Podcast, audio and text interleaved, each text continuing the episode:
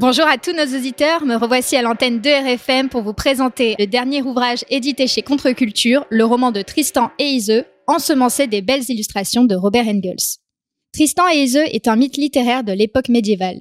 Il s'agit à l'origine d'un chant dont on trouve la trace au IXe siècle et qui s'est certainement transmis par des conteurs celtes ambulants avant d'être mis par écrit au XIIe siècle, à la fois en français sous la plume de Béroul et de Thomas d'Angleterre et en allemand par le poète Elard Auberg. De ces œuvres manuscrites ne nous sont parvenus que des fragments, mais qui ont tout de même permis de prendre connaissance de la version française la plus archaïque du mythe, celle de Béroul, amputée du début et de la fin du récit. Cette version à la narration simple, teintée d'un réalisme brutal, s'accommode de la subversion morale du mythe.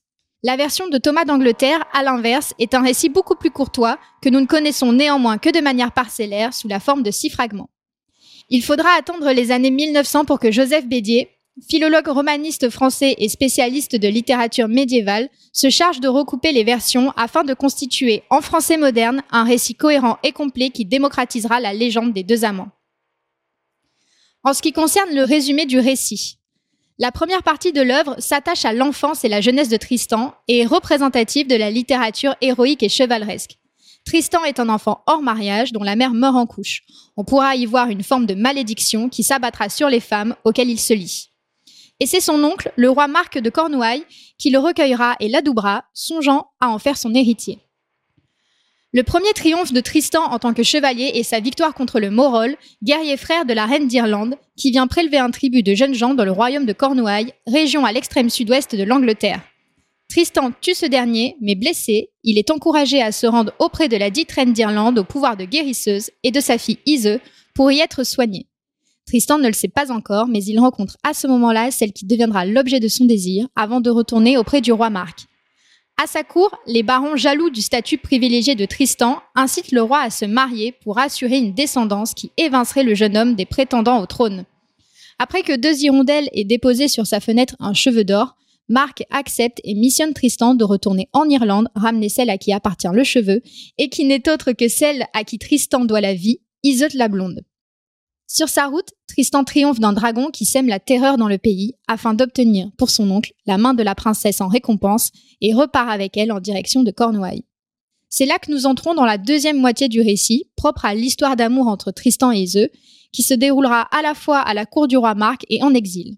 Leur passion débute sur le chemin du retour lorsque les deux jeunes gens boivent accidentellement un filtre d'amour initialement concocté par la reine d'Irlande pour sa fille afin de faciliter son union avec le roi Marc.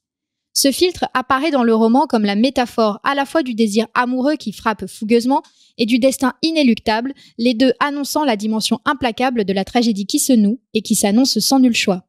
C'est du même coup un moyen de déresponsabiliser les amants, faisant passer leur amour pour non consenti, étant l'œuvre d'un sort.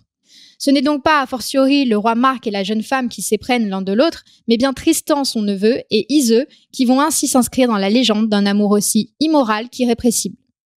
Les amoureux vont donc essayer, à la cour royale, de vivre un désir qu'ils ne peuvent réfréner, mais c'est sans compter la sournoiserie des éternels barons félons qui, commandés par le nymphrocin, sont résolus à séparer Tristan du roi. On assiste dans le récit à un enchaînement de ruses et de stratagèmes, autant du côté des deux amants que de celui des barons qui cherchent à les piéger. Le roi Marc, gagné par les soupçons, finit par condamner les jeunes gens à mort. Ces derniers, qui parviennent à échapper respectivement aux bûchers et aux lépreux pour Iseux, finissent par trouver refuge dans la forêt du Mauroy.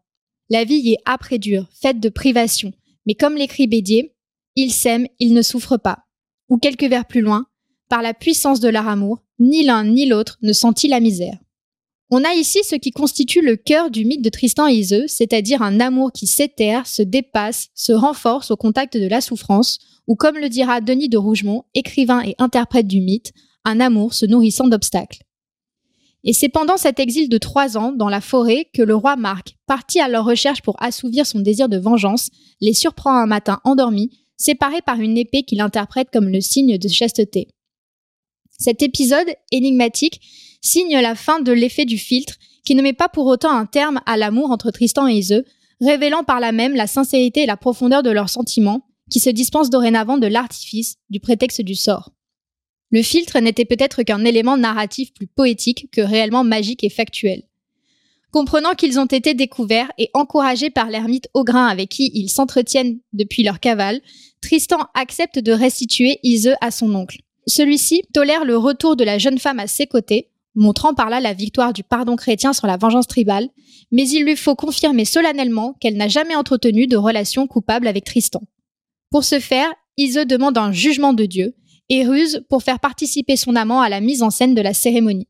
Le jour dit, elle franchit les eaux marécageuses sur le dos de Tristan, déguisé en lépreux ou en pèlerin suivant les versions, jurant ainsi que jamais un homme né de femme ne m'a tenu entre ses bras, hormis le roi Marc, mon seigneur, et le pauvre pèlerin.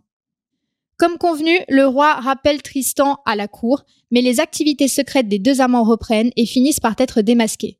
Tristan sera définitivement chassé du royaume, partant seul en exil. La version de Béroul s'arrête là et c'est à mon tour de vous laisser le soin de découvrir le dénouement de l'épopée tristanienne dans sa version recomposée par Bédier chez Contreculture et finir par vous donner quelques éléments d'analyse. On trouve dans le mythe de Tristan et Iseux beaucoup d'éléments narratifs très novateurs. Tristan brise les codes de la société médiévale en transgressant ses devoirs familiaux et les obligations qu'un vassal doit à son suzerain.